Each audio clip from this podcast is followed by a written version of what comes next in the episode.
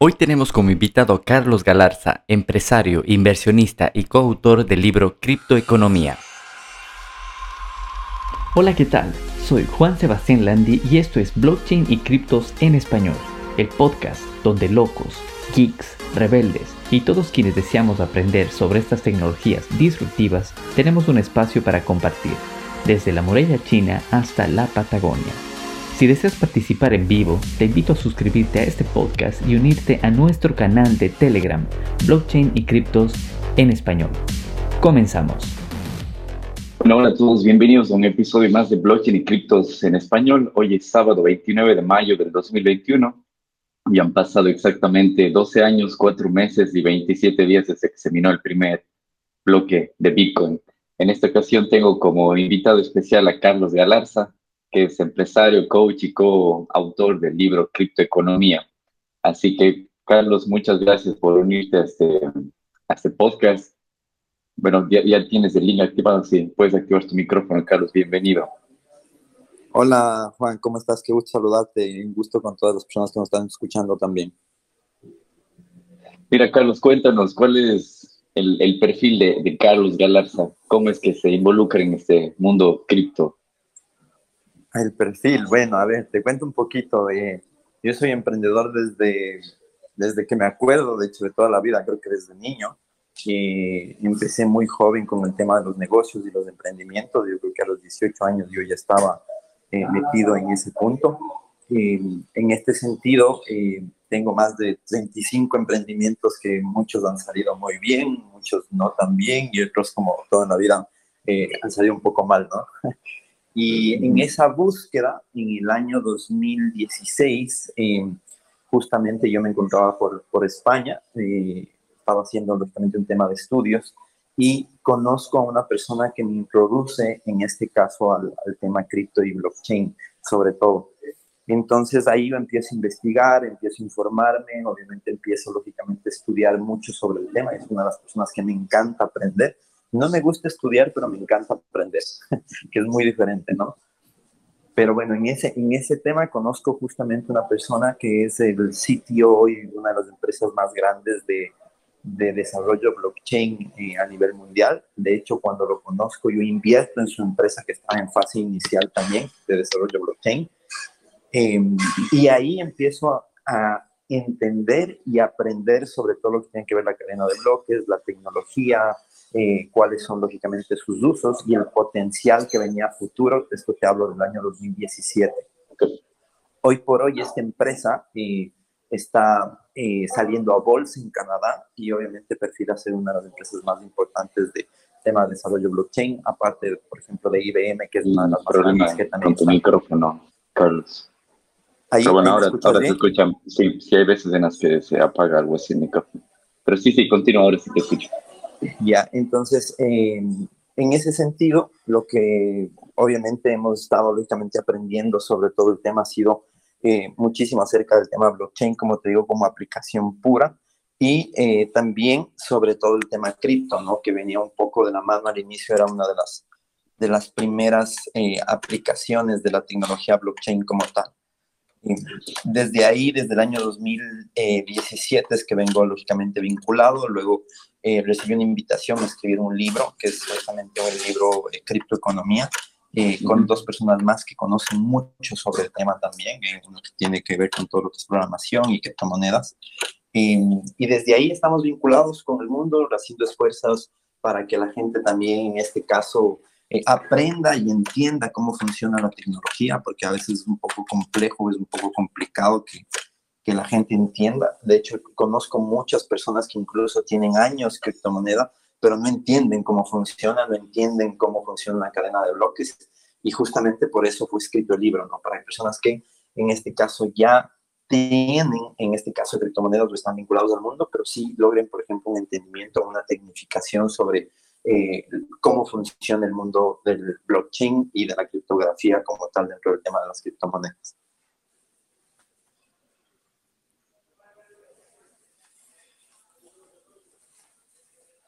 Aló, Juan, ¿estás por ahí?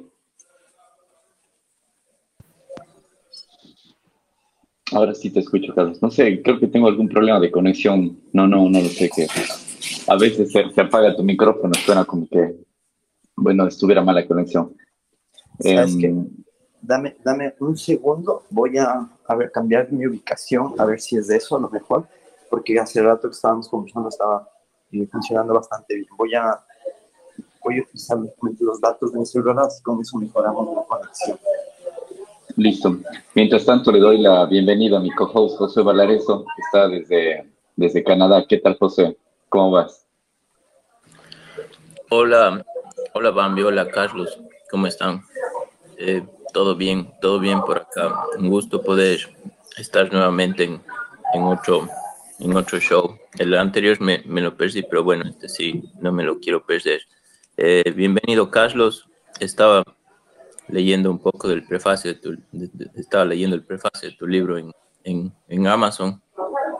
Felicitaciones por el libro, primeramente. Muchísimas gracias, muchísimas gracias. hay un gusto estar con ustedes hoy esta, esta tarde, tarde para Europa y mañana en, en Sudamérica. Ah, cabe mencionar que estás, estás ahora en España, Carlos, ¿verdad? Sí, sí, estoy ahora, bueno, prácticamente estoy en Barcelona, pero hoy actualmente, el día de hoy, estoy en Madrid. Estoy en una temporada en Barcelona, yo creo que regreso para Ecuador él en la primera semana de julio. Ah, listo. Y, y cuéntanos un poco del, del libro en, con el, en, el que colaboraste, que se llama Criptoeconomía, ¿verdad? Creo que son tres personas que participan en ese libro. Sí, bueno, eh, el libro lo hicimos con Juan Francisco eh, Bolaños y eh, con Fran Lutequi, que, bueno, en este caso también son pioneros y han hecho muchos esfuerzos para, lógicamente, evangelizar sobre el tema cripto. Eh, el libro está diseñado para que tiene tres partes. La primera parte habla acerca de todo lo que es la tecnología blockchain, es decir, para que la gente entienda como tal, de hecho, cada una de las partes tiene autonomía propia. Tú podrías, por ejemplo, leer la parte 1, la parte 2, la parte 3 indistintamente, porque la primera tiene el tema de solo lo que es tecnología blockchain, la segunda habla solo de todo lo que es criptomonedas y la tercera parte habla de todo lo que es eh, inteligencia financiera y de la aplicación de las criptomonedas a las finanzas personales. Es decir, cómo poder sacar provecho financiero eh, e incluir, por ejemplo, las criptomonedas en un portafolio de inversión personal.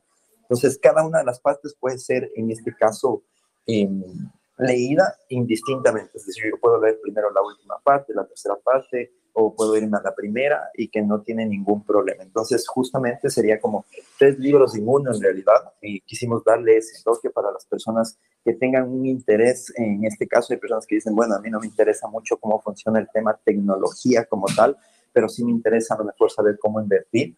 Eh, o hay personas que dicen, a mí me interesa saber cómo funciona el tema solo de las criptomonedas, qué tipo de criptomonedas hay, cuáles son los protocolos, del tipo, los tipos, por ejemplo, de cadena de bloques que existen. Y la otra, sí, netamente, cuál es la tecnología y sus aplicaciones. Entonces, ese es un punto eh, favorable. Aparte, quisimos darle eh, un tema tecnológico. yo también soy fundador, aparte de eh, Capitalica, que fue, lógicamente, la idea salió acá en, España cuando yo conocí justamente a, esta persona que les había comentado, que es el CTO de la empresa de programación blockchain. Eh, cuando yo volví a Ecuador, también eh, planteé una empresa de realidad virtual y realidad aumentada. Entonces quisimos darle un toque muy innovador al libro, en el cual nosotros, por ejemplo, tengamos información actualizada. ¿Por qué? Porque si nosotros poníamos, por ejemplo, un precio del Bitcoin de cuando fue eh, impreso el libro, obviamente ese, ese precio a hoy ya no tendría nada que ver. Yo justo veía un meme que salía, salía, por ejemplo, el Bitcoin, como decir, la cara del Bitcoin con un muchacho que estaba en un vehículo y le presentaba, por ejemplo, una credencial en la que decía, por ejemplo, Bitcoin a 62 mil y le decías que es una foto antigua. es algo más o menos así.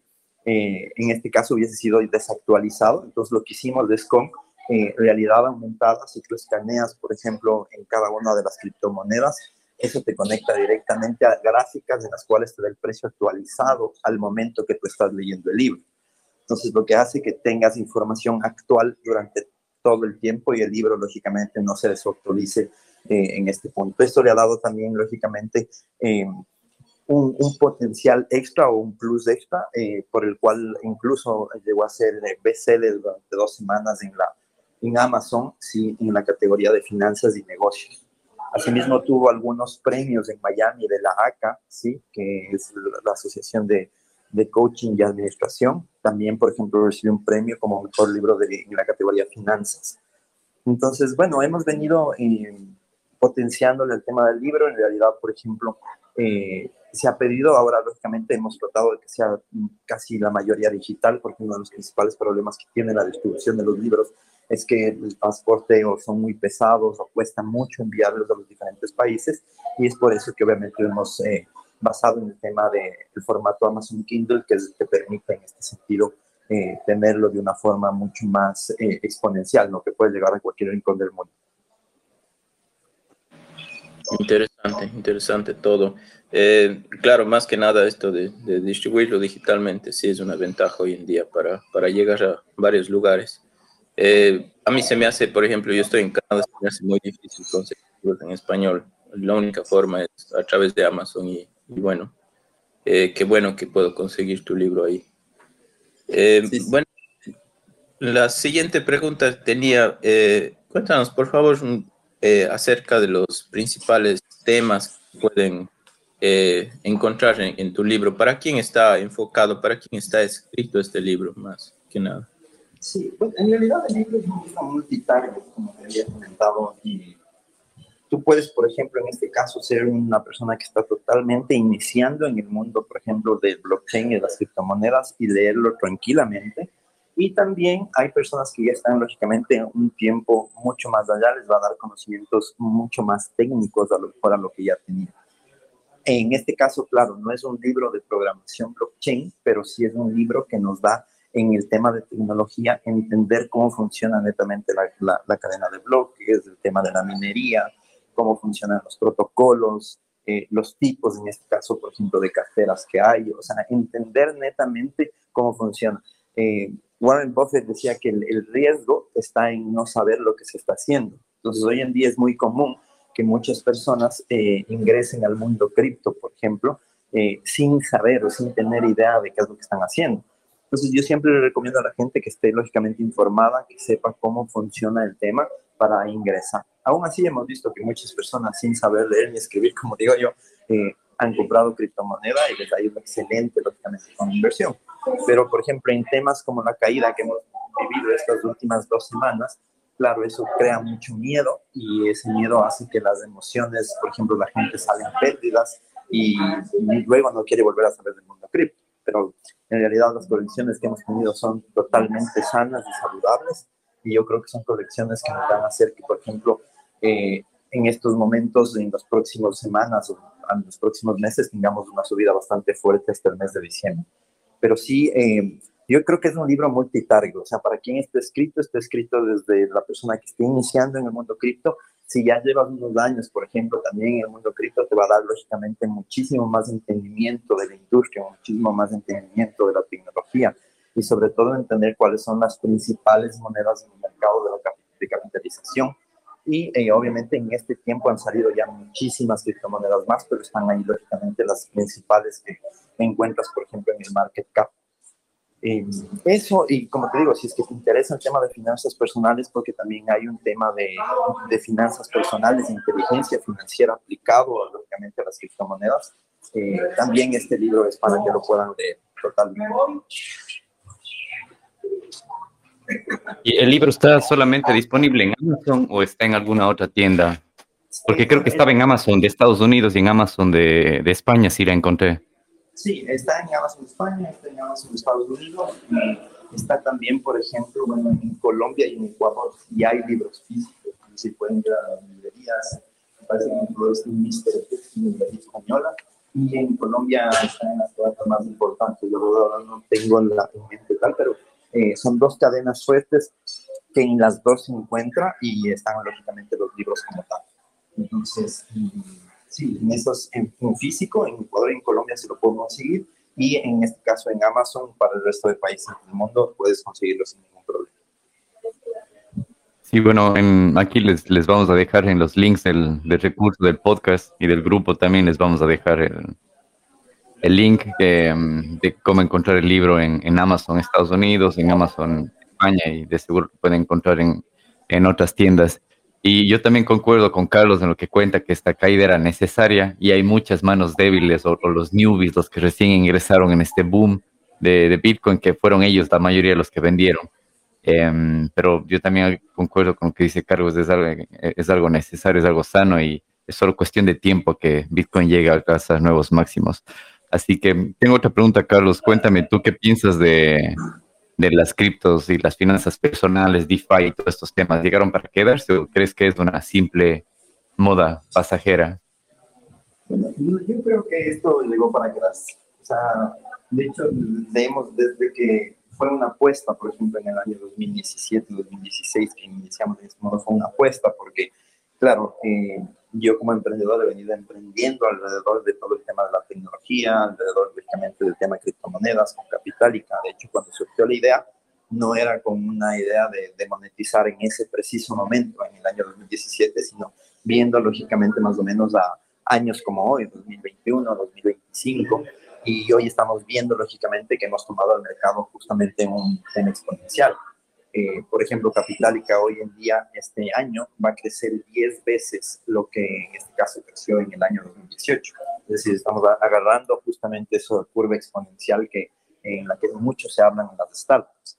Entonces, yo creo que llegó para quedarse. Para mí es tan sencillo como un símil que yo siempre hago, es como eh, cuando tú me por ejemplo, eh, tienes un, un, recuerdo vago de cuando, por ejemplo, se enviaban cartas. Entonces, ¿qué es lo que hacía la gente? Eh, escribía una carta, compraba un timbre, le metía un sobre, iba hacia el tema de, de, la, de la central postal o los correos y esperaba, lógicamente, casi un mes, de 30 a 60 días que esto llegue hasta que pueda leer esa persona la carta y que le responda. Para eso ya había pasado muchísimo tiempo. Entonces, era visto totalmente que... Eh, un, un símilo, la digitalización de las cartas desde el email, ¿ya? Entonces, por ejemplo, el email ha suplantado totalmente a lo que son las cartas. De hecho, hoy tienen validez jurídica, es decir, puedes desmaterializar y sirven incluso como prueba en juicios en caso. Yo creo que en este caso las criptomonedas son la desmaterialización justamente de los medios de pago y del bien de valor, en este caso el oro. No sabemos qué moneda va a ser la que se utilice como, en este caso, por ejemplo, curso de pago legal o corriente, porque obviamente sabemos que el Bitcoin no tiene esas características, es decir, la red de Bitcoin eh, colapsaría si es que lógicamente se pasa cierto número de, de transacciones eh, por minuto y no tiene esa característica. Sin embargo, sí puede hacer como bien de valor, es decir, como el oro que en el tiempo siempre ha ido subiendo y ganando valor. De hecho, acaba de llegar a, a precios máximos históricos también. Y es importante que nosotros eh, entendamos eso, es decir, que la desmaterialización o la característica que da blockchain hacia el tema de las criptomonedas eh, es como ahora, por ejemplo, en el tema del email. No importa qué email tú utilizas, qué servidor de email tú utilizas, puedes tener, por ejemplo, Yahoo, puedes tener Gmail, puedes tener Outlook, puedes tener, por ejemplo, un mail de empresa. Cualquiera que utilices te da el mismo servicio. Entonces yo creo que las criptomonedas van a hacer algo similar. Va a haber lógicamente ciertos proyectos que sean los más importantes, con los cuales tengan características para hacer lógicamente pagos, en este caso a bajo costo y muy rápidos, y eh, realmente llegaron para quedarse. Entonces yo siempre eh, les digo, de aquí en unos 20, eh, 25 años, eh, a lo mejor cuando tengamos hijos o nietos, eh, nos, nos, van a decir nuestros nietos, si ustedes en serio utilizaban eh, unos papeles que pasaban de mano a mano y así todo sucio y con eso pagaban, y, y va a ser súper extraño, como ahora, por ejemplo, para nosotros es extraño que alguien envíe una carta.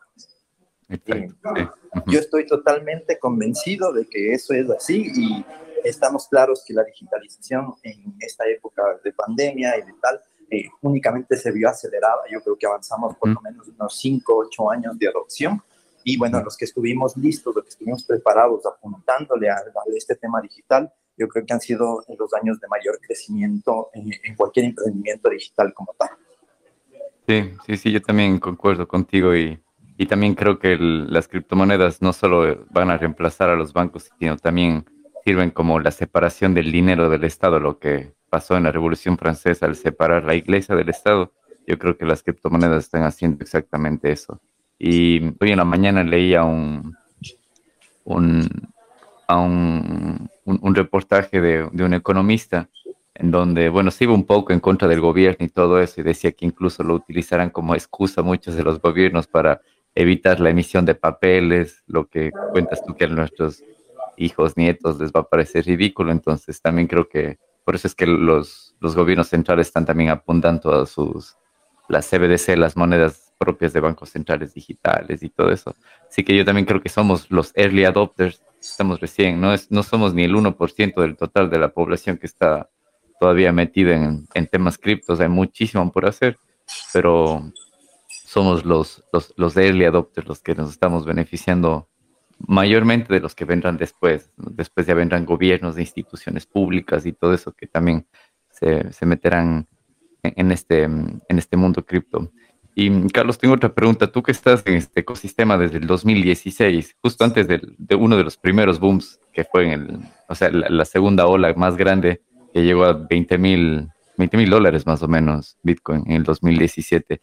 ¿Cómo crees que pueden ayudar estas tecnologías a la región? Porque la mayoría de, nuestros escuchas son hispanohablantes, son de Latinoamérica, son de España. ¿Cómo crees que puedes ayudar estas tecnologías a, la región, a Latinoamérica?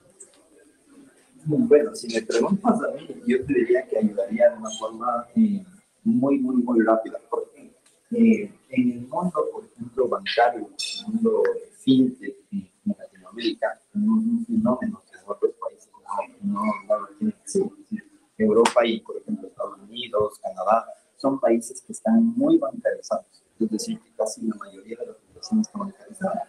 Sin embargo, en los países en Latinoamérica todavía existe una población que no está bancarizada. Es decir, que se utiliza mucho todavía el dinero y hay personas que ni siquiera tienen una cuenta de banco. Entonces, claro, el, el proceso... Carlos, perdón que te interrumpa, se te escucha un poco medio lejos del micrófono. No sé si te puedes acercar un ahí, Ahí está mejor. Sí, ahora va mucho mejor. Ya. Entonces, eh, como les comentaba, eh, claro, la, la, parte de la bancarización o la parte justamente de, de la población de bancarizada en nuestros países es muy grande. Y eso nos da, lógicamente, a tener muchísimas oportunidades. Y, por ejemplo, de hecho, como grupo, nosotros estamos invirtiendo muchísimo en el mundo fintech, eh, porque es una de las áreas que tiene muchísimas eh, oportunidades de mejora. El proceso, por ejemplo, de aperturar una cuenta bancaria es muy engorroso y obviamente todavía no se ha mejorado, todavía no se ha podido eh, solucionar. Y tiene que ver también mucho el tema de legislaciones, que a veces las legislaciones son muy antiguas, como hemos experimentado durante todo este tiempo, la tecnología va mucho más rápido que las legislaciones. Entonces, eh, yo creo que si es que en el país o en Latinoamérica los, eh, los gobiernos cambian ciertas legislaciones para, lógicamente, adaptarlo al tema de la digitalización, nosotros podríamos, en este caso, tener una bancarización mucho más rápida. Y el tema, por ejemplo, de todo lo que son eh, criptomonedas, tienen modelos de uso que son, en este caso, muy factibles para que en Latinoamérica se pueda bancarizar esta población sin tener mucho problema. Es decir, una persona, eh, y vemos, por ejemplo, en casos como Ecuador, por ejemplo, Ecuador tiene un 80% de penetración de Internet. Eso quiere decir que el 80% de la población tiene Internet y puede acceder a ella. Entonces podría descargarse una aplicación, abrir una wallet y con eso podría ya tranquilamente hacer pagos, hacer en este caso recibir, por ejemplo, pagos, cobrar sus sueldos, cobrar y pagar lógicamente sin tener lógicamente costosos datáfonos, entonces, eso hace que lógicamente las oportunidades de los negocios estén cada vez más cerca de las personas. Entonces, es una forma que nos permitiría lógicamente avanzar económicamente como tal. Si tú me preguntas a mí, por ejemplo, cómo podría, por ejemplo, generarse, eh, yo siempre he pensado que Ecuador debería eh, convertirse en un eh, cripto, en el cual, por ejemplo, se abra a la inversión de, al mundo, de que vengan inversionistas que tienen lógicamente eh, criptomonedas y puedan con ciertos beneficios o con ciertos incentivos invertir en el país.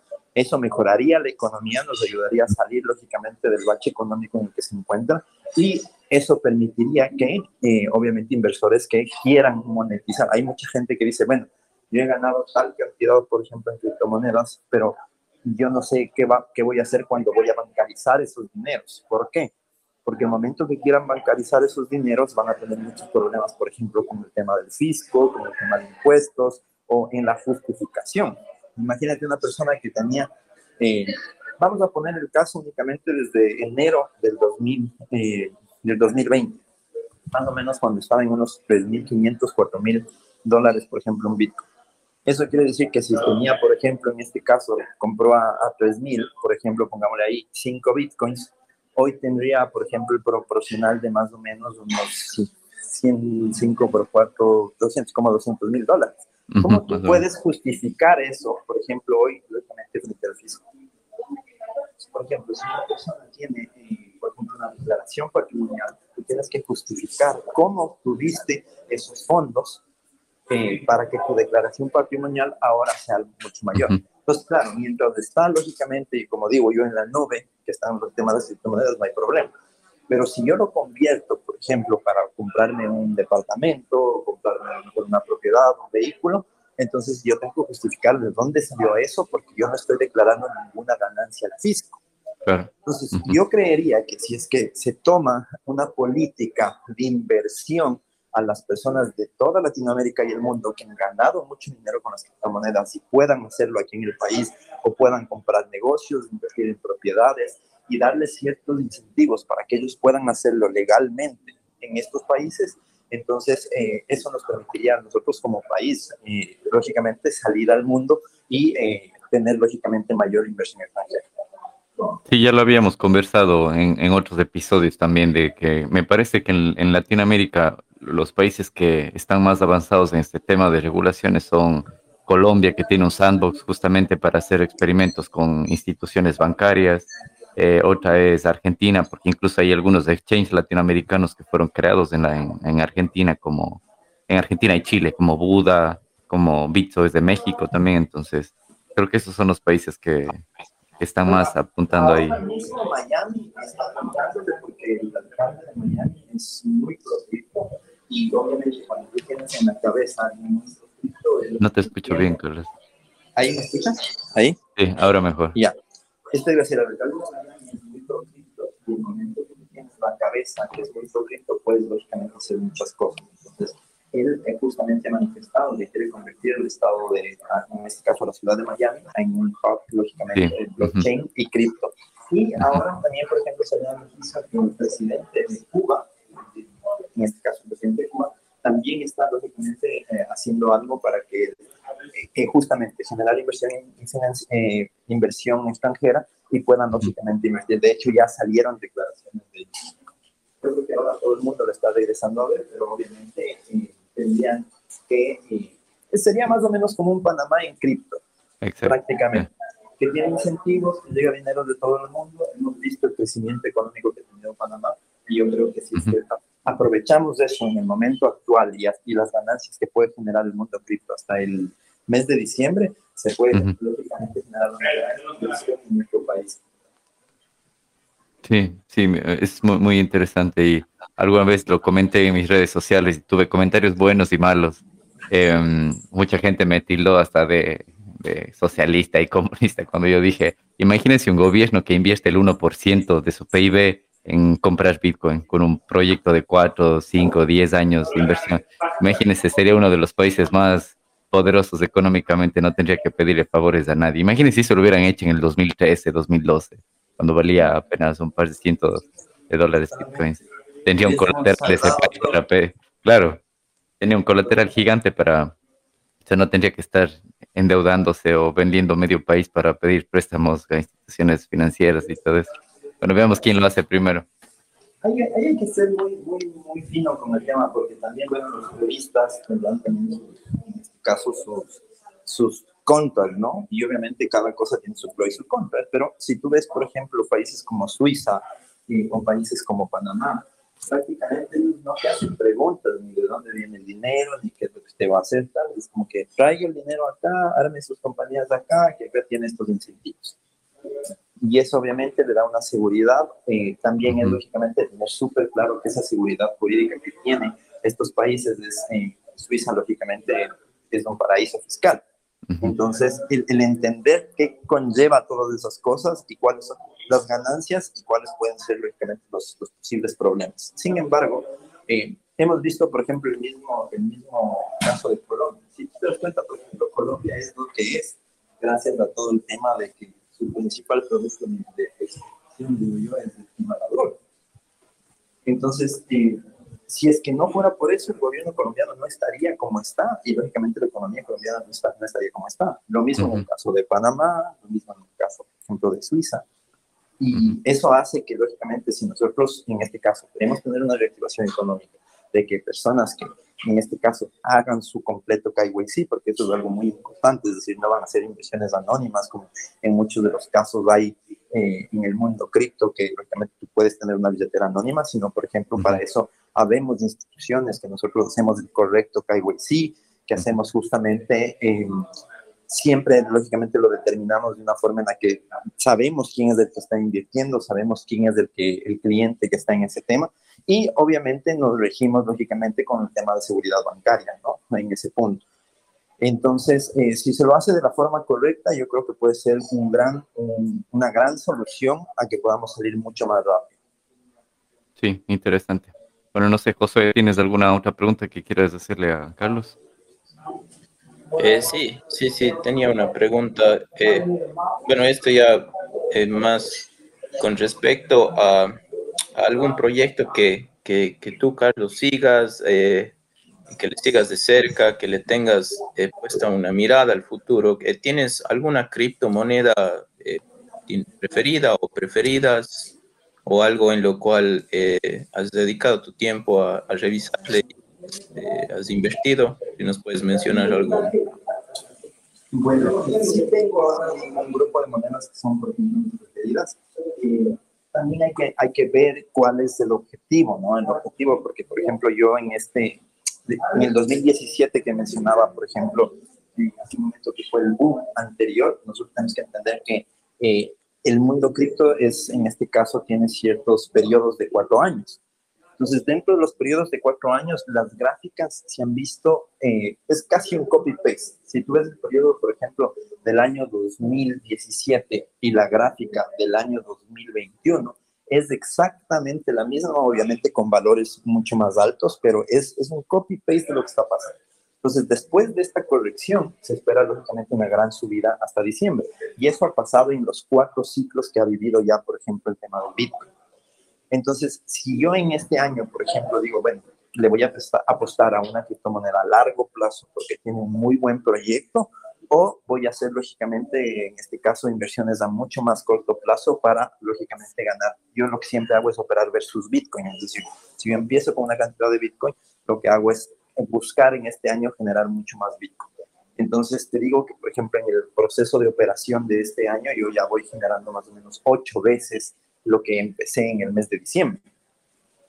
O sea, es decir, si es que, por ejemplo, empecé con, qué sé yo, que empecé con uno, ahora tendría ocho. Entonces, eso te da lógicamente el tema de proyectos que han ido subiendo y va, en este caso yo voy haciendo salidas y entradas, salidas y entradas en procesos de a lo mejor una semana, un mes, dos semanas. Pero si tú, por ejemplo, me preguntas a mí mis favoritas a largo plazo, sí, o sea, es decir, que yo les veo como como apuestas seguras a largo plazo los vería, lógicamente, pero aunque de todas formas los voy revisando porque las gráficas van cambiando según el tiempo. Eh, yo, por ejemplo, soy bastante fan de Cardano. Sí, yo creo que Cardano sería una de las monedas a largo plazo que tendría un gran potencial, justamente como eh, forma de pago del día a día porque tiene la tecnología para hacerlo, fue creado para eso y obviamente, como decíamos, el Bitcoin no lo puede hacer, se quedaría más como un tema del bien de valor, como en este caso el, el oro y, por ejemplo, Cardano sería una de ellas. Otra que me gusta mucho, el Ripple, eh, XRP, eh, me gusta mucho también porque tiene lógicamente, yo creo que ah, estamos en una transición y como Ripple, Ripple está ligado a los bancos y a las finanzas tradicionales, también lógicamente a largo plazo le veo un muy buen eh, resultado. De hecho, por ejemplo, hoy está creo que en 80 y algo centavos eh, al día de hoy y más o menos yo esperaría que llegue como bajo a unos 3,50 al mes de diciembre. Eh, asimismo, hay un proyecto que me encanta, que me encanta, que se llama Filecoin. Filecoin es un proyecto que en este caso es como un Dropbox, pero como un token eh, de criptomoneda. Entonces es un proyecto que permite, es decir, que tiene justamente por detrás eh, unas alianzas bastante buenas, sus directivos lógicamente eh, son personas muy conectadas y de hecho ha generado una gran subida. Esa es una de las a mí monedas que me ha generado como 5X desde el mes de enero. Y, y, yo estoy, por ejemplo, ahí dentro de Filecoin. De hecho, yo espero que para los próximos dos o tres meses también tenga una subida bastante interesante. Por justamente toda la, la, coyuntura que tiene. Entonces, em, a largo plazo me gusta también, por ejemplo, Litecoin, eh, me gusta IOTA, me gusta Quantum. Eh, por nombrarles unas que tengo, por ejemplo, ahora en la cabeza. Sí, también Polkadot está bastante bien. Polkadot para estar adentro ahora. Em, yo creo que esas son como que las más seguras. De ahí hay proyectos más pequeños y hay que entender que si un, proyecto tiene menos capitalización en el mercado, también es mucho más fácil que pueda crecer mucho más, pero asimismo es también mucho más fácil que pueda ser manipulado su precio. Y eso eh, puede generar lógicamente grandes subidas, pero también grandes bajadas. Entonces yo creo que los principales proyectos que yo les, eh, les sigo y que me gustan son los que les he nombrado. Sí, sí, he escuchado algunos de ellos. Es más, algunos de ellos también yo los holdeo a largo plazo. Otros los, los he leído, no he tenido la oportunidad de algunos de leer el white paper, pero me parece interesante. Mencionaste Cardano, he leído un poco, le sigo al, al creador, a Charles Hawkinson, y también he visto que se puede utilizar incluso para temas de votaciones, de descentralización de, de, de, gobiernos y todo eso me parece interesante. Filecoin también la, la, la, he leído, la he tenido en el radar. Polkadot, he escuchado también buenos comentarios de Polkadot. De, de XRP he escuchado muy malos comentarios, pero bueno, hay gente que le gusta. Aquí hay para todos los gustos y sabores hay en criptomonedas. Sí, los puristas no les gusta mucho, pero nosotros vemos ya como una inversión, de hecho, recién salió eh, una noticia de que si te fijas en el billete de 100 dólares, eh, hay la firma, por ejemplo, de una persona, no me acuerdo el nombre ahora, pero que es la secretaria del Tesoro de Estados Unidos, está su firma ahí. Y el mes anterior se acabó de vincular como board member del, del estado de, de Entonces digo, es mucha coincidencia que la secretaria nacional del Tesoro de Estados Unidos eh, ahora entra al board member, lógicamente, de RIP. Entonces hay, hay, que ir leyendo también el mundo de esas cosas que se van dando y cuáles son los, los proyectos y cuáles son lógicamente las intenciones de hacia dónde van cada uno. Sin embargo, siguen siendo promesas. Entonces, a la final, el momento que se concreta, cuando ya se concreta, lógicamente el precio estará muchísimo más alto. Vi que no, bueno, José también es Ethereum, el José de Mina, Ethereum, y vi que no mencionaste Ethereum, Carlos, no sé por bueno, qué. Es que no, no mencioné porque para mí el Ethereum van por default. Ah, el Bitcoin y el Ethereum son, son proyectos sí, sí. que van por default, ¿no? O sea, claro. yo creo que, o sea, no, no habría que hablar mucho de, del tema, sino más bien esos están como por, o sea, son un monstruo, les digo yo, siempre, o sea, esos tienen que estar en un portafolio siempre. De hecho, eh, a mí me ha dado grandes alegrías del Ethereum. Eh, claro, más o menos me acuerdo en el mes de noviembre estaban 285, 280 dólares. Y sí, claro, más o menos. Uh -huh. estamos hablando de que hoy por hoy tenemos 12x de eso, menos de, de 6 meses.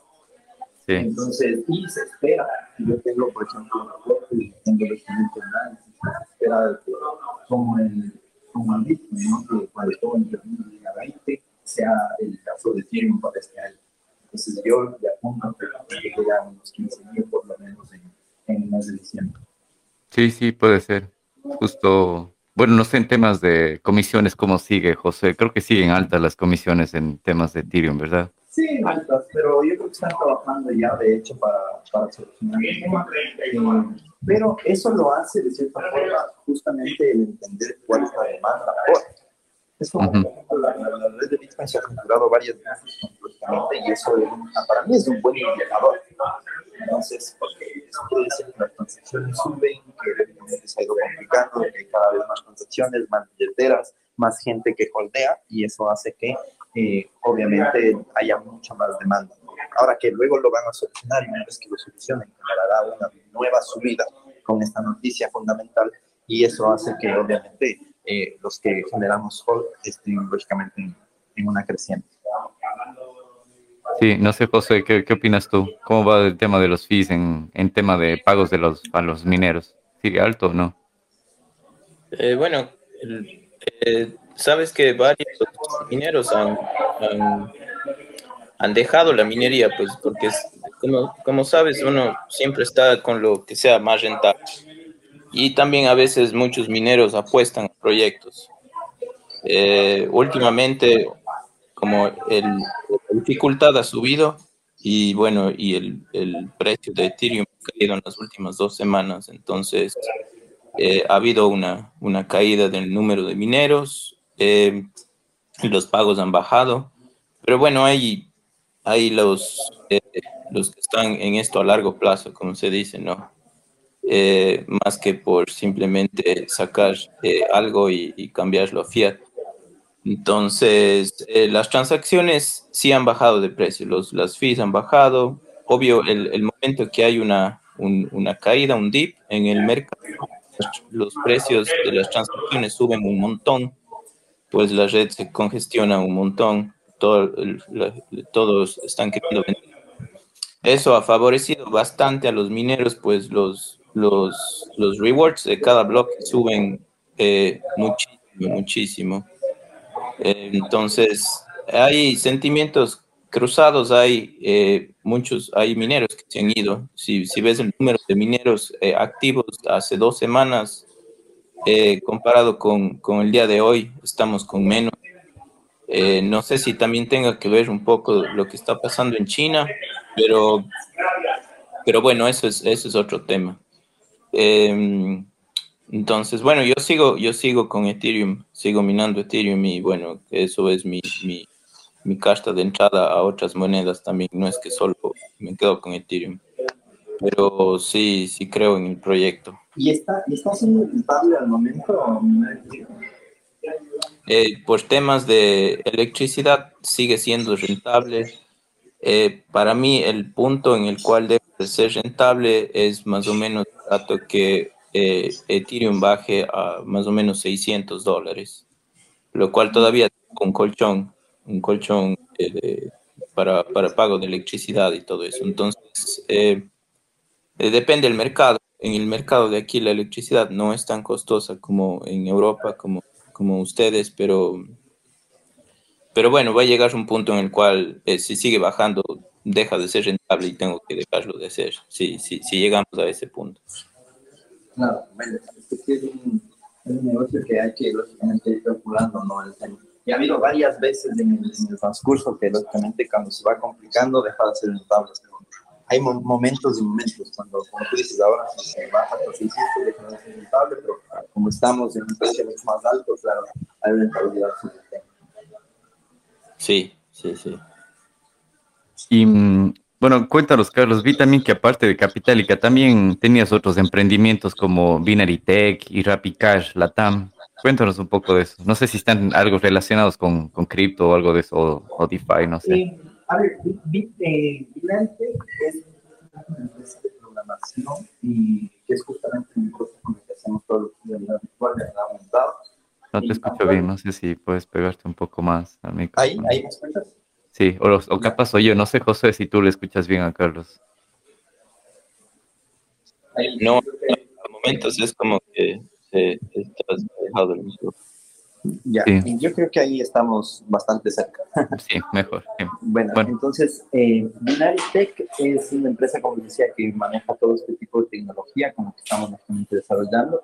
Eh, hacemos todo tipo de software, aplicaciones de realidad virtual, realidad aumentada actualmente eh, está dedicada a un proyecto propio. De hecho, nos estamos metiendo en la, en la tecnología de la educación, en la EdTech. Y eh, lo que está haciendo, obviamente, es con este tema de la, de la pandemia y del COVID, lo que estamos haciendo es una plataforma educativa que levanta, lógicamente, todo el, pensum de estudios de Ecuador eh, y le da recursos a, tanto a los alumnos como profesores para que puedan, lógicamente, tener una clase totalmente interactiva. Eh, dentro de estos recursos, lógicamente, estamos haciendo con temas de gamificación, con temas de realidad virtual, realidad aumentada, y eso eh, lo que genera es obviamente que realmente los estudiantes puedan aprender, que los profesores tengan en este sentido recursos para poder enseñar por este medio. Eh, uno de los principales problemas, y yo veo a veces, yo digo, ¿cómo, cómo les enseñar presencialmente era complicado, ahora peor eh, detrás de una pantalla, yo digo al menos los niños, eh, los adolescentes. Entonces yo creo que así se podría tener lógicamente una mejor educación y bueno, La de Tech es una de las industrias que, ya viéndole como un tema de proyecto y de, y de viabilidad económica, es de los que más se está invirtiendo. De hecho, hemos levantado ya un capital importante para el desarrollo, más o menos nos vamos a demorar un año en terminar la plataforma, ya con todo el levantamiento y tal, para que pueda salir al mercado y pueda comercializarse, en principio con todo lo que son instituciones educativas privadas. Eh, en este sentido, ahora que tenemos lógicamente un, nuevo gobierno, también estamos eh, haciendo ciertas gestiones para poder lógicamente llegar a un acuerdo y también se pueda lógicamente hacer con instituciones públicas. Pero bueno, eso ya veremos en el proceso. Eh, es un proyecto que a mí me apasiona mucho porque tiene que ver con el tema de educación también y yo siempre digo que los, los negocios los emprendimientos tienen que tener un propósito. Entonces, si mejoras la vida de las personas o mejoras un punto de dolor, eh, que tiene la gente y, mejoras y pones tu granito de arena para hacer una mejor sociedad, yo creo que es un punto muy, muy importante. Entonces, yo creo que ayudar a que los niños puedan tener una mejor educación eh, realmente es un propósito bastante eh, noble e importante de, de, Eso por el lado, por ejemplo, de binario. De ahí también estamos por el lado fintech, también que RappiCash eh, es un proyecto que se está lanzando ahora, es decir, todavía no ha salido al mercado, pero eh, es una empresa que permite a los eh, empleados de empresas, sí que lógicamente estén bajo una nómina, en realizar adelantos de sueldo, ¿sí? Eh, con un 60%, o sea, de hasta el 60% de su sueldo totalmente preaprobado y a un solo, a un solo clic de distancia por una aplicación. Es decir, tú te metes en la aplicación y dices, oye, quiero hacer un adelanto de 300 dólares. Si es que tu cupo te da para hacer, lógicamente, dependiendo de tu sueldo, vas a tener hasta el 60%. Entonces, por ejemplo, es una persona que tiene mil dólares eh, de sueldo, podrá hacer adelantos de hasta 600. Entonces, ¿qué es lo que hace en este sentido? La persona hace el, anticipo en, de 20 minutos, de 24 horas, dependiendo de la entidad bancaria que, que registre, lógicamente, el usuario eh, les llegará a su cuenta y puede tenerlo ya disponible sin hacer ningún trámite, sin pedirle lógicamente un anticipo al jefe ni nada. Y en este sentido a las empresas eh, no tienen ningún coste, es decir, un servicio que Rapicage da a las empresas sin ningún tipo de coste, sino lógicamente un, un fee lo paga en este caso la persona que está solicitando el anticipo. Y también en este punto eh, lo que hacemos es obviamente Raticash pone en este caso de inversión para dar los anticipos, es decir, los eh, dueños de las empresas no van a ver eh, afectada su liquidez mensual, que eso es uno de los problemas más grandes por cuales los empresarios o los dueños de negocios no les gusta dar lógicamente anticipos. Y si lo hacen, lo hacen en, algún tema totalmente extraordinario que, pero si pide, por ejemplo, dos meses seguidos un anticipo, ya le quedan viendo un poco mal al empleado entonces, ¿qué es lo que hace acá? Únicamente al final de mes, eh, ellos debitan, en este caso, el pago del sueldo y le pagan a Rapicash como tal. Entonces, ellos no tienen que hacer absolutamente nada. También tienen una plataforma de administración que maneja absolutamente todo y únicamente les entrega un reporte para hacer el descuento en el día de pago que le hacen a sus eh, empleados. Entonces, esos son los proyectos ahora con los que estamos, por no nombrar algunos otros, pero son los principales que, con los que estamos trabajando eh, en este momento. Y obviamente el tema de Capitalica, que eh, yo creo que es el, proyecto principal en el cual ahora estoy vinculado, eh, de hecho, del cual, del cual soy ideador y, cofundador con, con Carlos Ugalde, que estuvo también sé, con, conversando con ustedes estos días. Y em, claro, en este sentido, estamos ahora muy enfocados en el tema de la expansión. De hecho, yo estaba haciendo en España ya algunos temas para abrir lógicamente mercado por acá y eh, estamos también con un plan eh, muy ambicioso de expansión por toda América Latina. De hecho, estamos bastante cerca de aperturar Colombia, de aperturar Perú, Chile y Argentina. Esos son los mercados más que esperamos que hasta final de año ya podamos contar con eh, los servicios de monetización y carga por transferencia bancaria. Qué chévere, interesante felicitaciones en todos estos proyectos que tienen ahí y que sigan ayudando a mucho más gente. Es importante e interesante lo que comentas del tema de educación, que de alguna forma eso es lo que hacemos aquí en el podcast. Este podcast, como le he comentado alguna vez, em, comenzó como un experimento, un grupo de, de geeks, de amigos alrededor del mundo conversando acerca de criptomonedas, de blockchain, y cada vez más se iba uniendo la gente y con, con interés. Entonces, de alguna manera les intentamos educar que no se queden atrás de esta tecnología porque lastimosamente en Latinoamérica siempre estamos llegando tarde al, a, las tecnologías, entonces es lo que buscamos aquí. Veo que tú también tienes ese, como esa vocación como de educar y de, y de ayudar a la gente bien. No sé si José tienes alguna otra pregunta. Eh, sí, tenía una más eh, para, para finalizar de mi parte. ¿Nos puedes contar alguna, alguna experiencia o alguna anécdota curiosa que te, que te ha sucedido a ti en este, en este mundo cripto, tal vez? A ver, eh, yo creo que cuando, se puede decir, cuando éramos newbies en este mundo, eh, también fui estafado, es como si también fui estafado, también perdí dinero. Eh, gracias a Dios nunca fue un tema de estafa presencial, pero sí tuve, muchos amigos y amigas personalmente que incluso, por ejemplo, iban a hacer compras de cantidades grandes de dinero y se encontraban, por ejemplo, en, una cafetería, estaban dos personas de un lado, dos personas del otro lado, y claro, es como decían, bueno, me voy a llevar el dinero a contar en el auto, eh, y se quedaba la otra persona con el de, de prenda, y la persona se lleva la maleta de dinero y nunca regresa. A la persona que se quedó, lo metieron preso en ese momento, pero al no tener ninguna prueba ni nada de haber hecho algo, al siguiente día salió y nunca más volvieron a recuperar ese dinero. Y dado que eso sucedió, es que justamente Capitálica nace, porque yo digo, eh, o sea, es, es, es, una, es una necesidad, es decir, queríamos solucionar un punto de dolor que existía en muchas personas que no sabían cómo comprar de forma segura y formal. Eh, que lo puedan hacer lógicamente sin tener que estar cargando el efectivo, sin que tener que estar lógicamente con ese miedo de que les llegue o no les llegue lógicamente las criptomonedas o de que les vayan a pagar o no, o que sean estafados porque se contactaban por internet. Entonces, de, de ahí nace, por ejemplo, la idea de capital. Es decir, yo digo, aquí hay una necesidad, aquí hay lógicamente una oportunidad de dar un servicio, lógicamente, y de crear una plataforma que permita, lógicamente, esto. Entonces, cuando yo conozco al, en la historia que les había comentado que al sitio de esta empresa blockchain, yo me contacto con él ya desde Ecuador y empiezo a desarrollar el tema de, de capital. Y en ese sentido, eh, claro, de ahí ya el tema, cuando estaba yo ya desarrollando la plataforma, eh, yo siempre digo, es eh, una de las personas que vino a darle, lógicamente, el tema de conocimientos fintech a la plataforma fue Carlos Ugalde. Y lógicamente, rápidamente, cuando nos conocimos por medio de un amigo, él se unió al proyecto, le encantó el proyecto.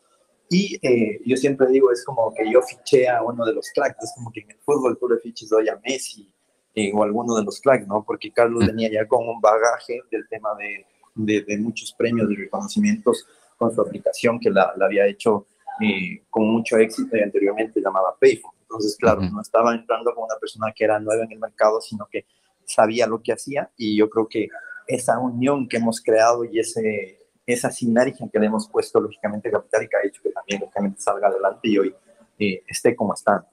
Entonces, esa yo creo que ha sido justamente una de las experiencias eh, más frustrantes, igual, porque era una amiga muy cercana y, y, perder cantidades así no es así de sencillo. Y por otro lado, yo creo que también en algún momento, y personalmente, había la ambición cuando salieron, ¿te acuerdas de estas empresas que, en las que te ofrecían que te hacen pagos diarios y no sé qué? y aún sabiendo que podía ser un riesgo de que a lo mejor se pueda perder dinero y tal, aún así lo metí y obviamente lo que sucedió fue lo, que, lo inevitable, de hecho perdí lógicamente esos bitcoins, que en ese momento, claro, si tú ves eh, hablar de varios bitcoins no era tanto como es ahora, ¿no? Entonces yo digo, si es que no le hubiese metido a Iggy, y yo pienso ahora, es como cuando el tema de la pizza que la vendieron en 10 mil bitcoins, ¿no? En 10 mil, ajá. Ya, entonces digo, bueno, no era, no era, tantos bitcoins, pero era una cantidad alta que en ese momento en su proporcional en dólares obviamente era mucho menos. Pero también, lógicamente, perdí parte. Eh, en realidad, algo pude sacar, o, en este caso, por ejemplo, recuperar de ahí, y no lo sentí mucho gracias a que justo en ese momento se pegó una subida súper grande. Entonces, de lo que me había quedado eh, con la subida, la cantidad en dólares era similar a la que tenía con el resto de, de bitcoins que se perdieron, ¿no? Yo creo que desde ahí yo dije, esto de la ambición es eh, básicamente aún sabiendo, pero claro, no todo lo que brilla es oro, ¿no? Entonces yo sí recomiendo a la gente que, que, o sea, que piense bien, que nunca esté entregando sus bitcoins a cualquier plataforma o a cualquier lugar, sino que lógicamente esté súper bien informado de qué es lo que está haciendo, porque 99.9% de estas empresas que yo he visto y por la experiencia y por la historia, eh, generalmente terminas perdiendo tu dinero. Y aparte de eso, también el comprar en un lugar seguro es importante. Es decir, eh, lastimosamente en Latinoamérica eh, tenemos ciertos limitantes para hacer compras, por ejemplo, en, en, ciertas plataformas y por eso también nació Capitalica. Para, yo a veces hay personas que, por ejemplo, por evitarse un par de puntos de porcentaje de comisión, de diferencia entre las comisiones, se van por el, el, el tema informal y hay proveedores informales que les cumplen la primera, les cumplen la segunda, les cumplen la tercera y a la cuarta se llevan todo el capital. Entonces, eh, hay que tener muy en cuenta eso. De hecho, he visto muchos casos de esos también. Eh, entonces, más que son experiencias personales y que también, lógicamente, las comparto para que tengan muchísimo cuidado de hacerlo, lógicamente, con una entidad segura y confiable. Que por uno o dos puntos no pierdas el 100%.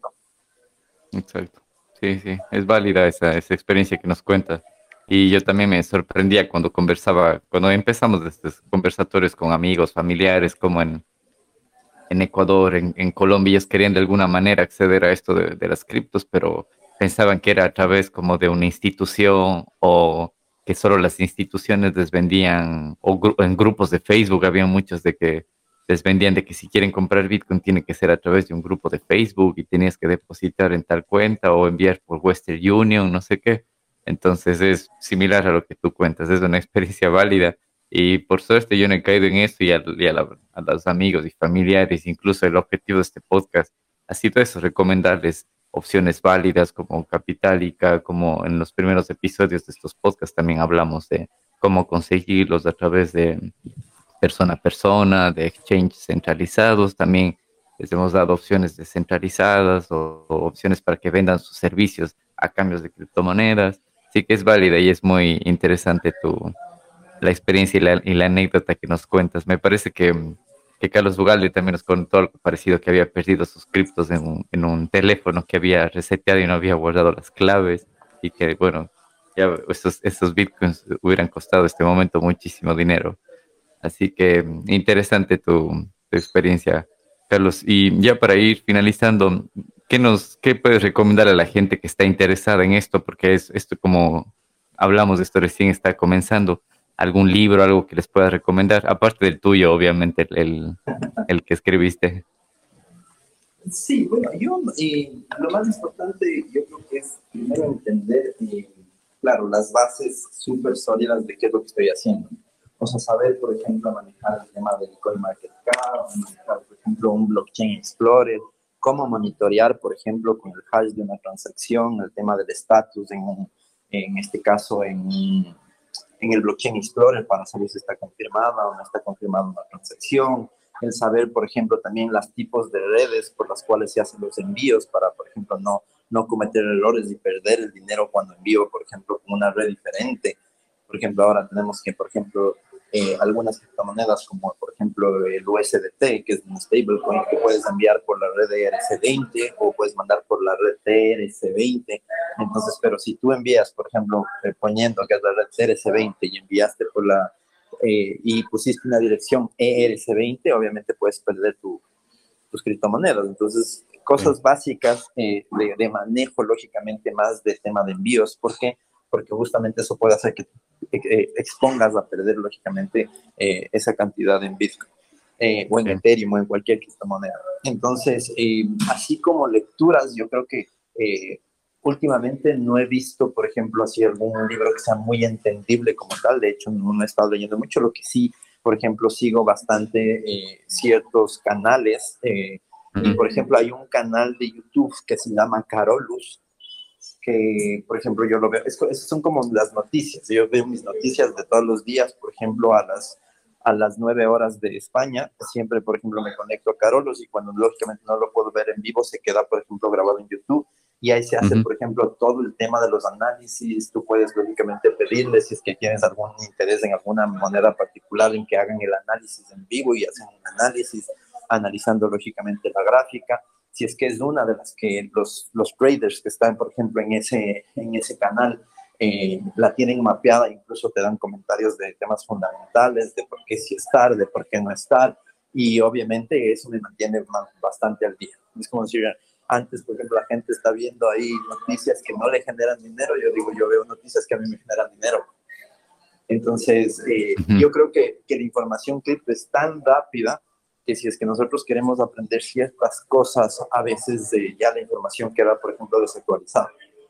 Entonces, claro, por ejemplo, a, menos que sean las bases, como he comentado, por ejemplo, en mi libro de economía, tienes tú las bases para entender lógicamente el tema, pero de ahí, por ejemplo, lo que pasa en el día a día es tan rápido, hay tantas noticias al día o tantos cambios eh, repentinos que obviamente eh, en este caso tienes que estar actualizado, ¿no? De los diferentes proyectos en los cuales estás interesado. Yo hay muchas veces que digo, eh, yo me intereso netamente en los proyectos de los que estoy adentro porque también hay tantos proyectos que también son muy rentables eh, yo justamente ingreso a proyectos que tengan el menor riesgo y que sean lógicamente los más rentables, porque hay veces, por ejemplo, cuando tú ves en las gráficas criptomonedas que han subido 400%, pero nadie tiene idea de cuál es la moneda o tal, y obviamente pueden ser proyectos que tengan en este caso mucho riesgo también para entrar.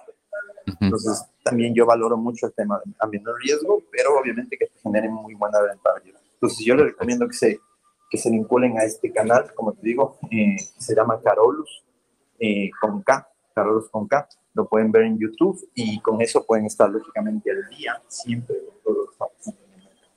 Eh, ahí también hay un poco que hablan acerca también del tema de acciones, que, por ejemplo, todo lo que está pasando en GameStop, o ciertas acciones, ciertas empresas importantes, y a la final también te ayudan para tener lógicamente una idea general de qué es lo que pasa, por ejemplo, en la bolsa cuando están subiendo las criptos, o qué es lo que pasa, por ejemplo, en Standard Poor's cuando están subiendo las criptos o cuando están bajando y si hay una correlación en alguno de los hechos. Muchas veces, por ejemplo, cuando baja la bolsa, sube mucho el mercado cripto también. Entonces, hay ciertas cosas que uno puede prever y adelantarse a, esto, a estos temas o estos puntos como para hacer inversiones inteligentes también. Bien, qué interesante. Y mm, quería agradecerte, Carlos, por tu tiempo. Te hemos robado más o menos una hora de tu tiempo ahora que estás en Madrid conversando con nosotros. Muchas gracias. Y para finalizar, quería preguntarte dónde te pueden encontrar, en qué redes estás presente. No sé, LinkedIn, Twitter, no lo sé. Sí, bueno, eh, estoy en, LinkedIn. En LinkedIn estoy como Carlos Galarza Ponce. Eh, esa es la que más eh, estoy presente con temas realmente profesionales, se puede decir, o de eh, artículos o cosas que salen normalmente en, el ahí. Y de ahí, por ejemplo, obviamente tengo mis redes personales de Instagram, por ejemplo, Carlos Galarza y ahí comparto otro tipo de contenido totalmente un poquito más personal, algo sí de tema, por ejemplo, de criptomonedas, de negocios, también paso videos, información del día a día o cosas que veo relevantes también las comparto pero sí un poquito más personal. Entonces, como decía, de, en cualquiera de las dos redes pueden incluso contactarme si algún tema de criptomonedas o eh, nosotros tenemos una lista de negociación OTC, over the counter, para grandes cantidades de, de criptomonedas, en las cuales lógicamente eh, también tenemos algunos beneficios y algunas cosas, obviamente, eh, y las, esas negociaciones las hacemos personalmente, ¿no? para dar un soporte y Claro, la gente también necesita información, a veces cuando no ha entrado al mundo cripto o no conocen todavía lógicamente capital y con la seriedad, también lógicamente nosotros les, les damos ese soporte, información que requieran para antes de hacer la, la inversión. Listo, Carlos, muchísimas gracias. Eh, bueno, para este episodio número 9 estuvo Carlos Galarza con nosotros, que es business business developer, eh, empresario, coach, coautor del libro Criptoeconomía, el cual les dejamos aquí el link para que lo puedan encontrar en Amazon. Muchas gracias, Carlos, por conversar con nosotros, por todo el conocimiento que nos has compartido. No sé si José tienes algo más que decir. Eh, no, solo agradecerte nuevamente, Carlos, por, eh, por venir a nuestro, a nuestro espacio y compartir. Sí, no sé si alguien más del público quiere hacer alguna pregunta no damos por, cerrado esto. Creo que no, porque nadie se anima el día de hoy a, hacer alguna pregunta. Están tímidos, eh, Están tímidos, creo, sí. Eh, así que, bueno, Carlos, no sé, algo más, que decir para despedirte. sí, sí, el gusto totalmente mío. Gracias por, por la eh, invitación, realmente más bien aplaudirles a ustedes la iniciativa que tienen, porque estos espacios lo que generan justamente es eso, educación, que la gente aprenda, que se vaya educando y lógicamente entre todos ponemos ese granito de arena que hace que el mundo cripto cada vez eh, siga ganando terreno. Yo creo que los que vemos el potencial y vemos lógicamente eh, lo que puede llegar a ser lógicamente esta tecnología y este mundo, eh, estamos totalmente pro cripto y eso es lo que nosotros pensamos, ¿no? Somos creo que cripto fans y lo que tratamos de transmitir justamente a, los, a las personas que no tienen el conocimiento adecuado de esos conocimientos y eh, vamos ganando en adopción. Entonces, felicitarles a ustedes y impulsarles a que sigan con este espacio que eh, yo creo que va a ser de mucho provecho para todas las personas que lo sepan eh, aprovechar y en este caso estar pendientes también. Listo, muchas gracias Carlos por estas palabras. Y a todos los que están aquí, a los que escuchen este podcast, les invitamos a que se unan al canal de Telegram y donde grabamos estos episodios en vivo, todos pueden participar. Y también este, esta grabación quedará en Spotify, en YouTube. Así que los que están aquí en Telegram son los afortunados que tienen de primera mano el audio y la opción de participar en, vivo. Así que muchas gracias, Josué, también por unirse, a todos los que han estado conectados el día de hoy. Y una vez más, Carlos Galarza estuvo con nosotros. Muchísimas gracias, Carlos. Será en una próxima ocasión. Muchas gracias. un, gusto con todos igual. Adiós. Chao. Gracias. Gracias por haber llegado hasta el final de este podcast. Te invito a participar en la grabación de nuevos episodios en nuestro canal de Telegram, Blockchain y Criptos en Español. No olvides suscribirte a este podcast y compartirlo para que el poder de blockchain y la descentralización llegue a más personas.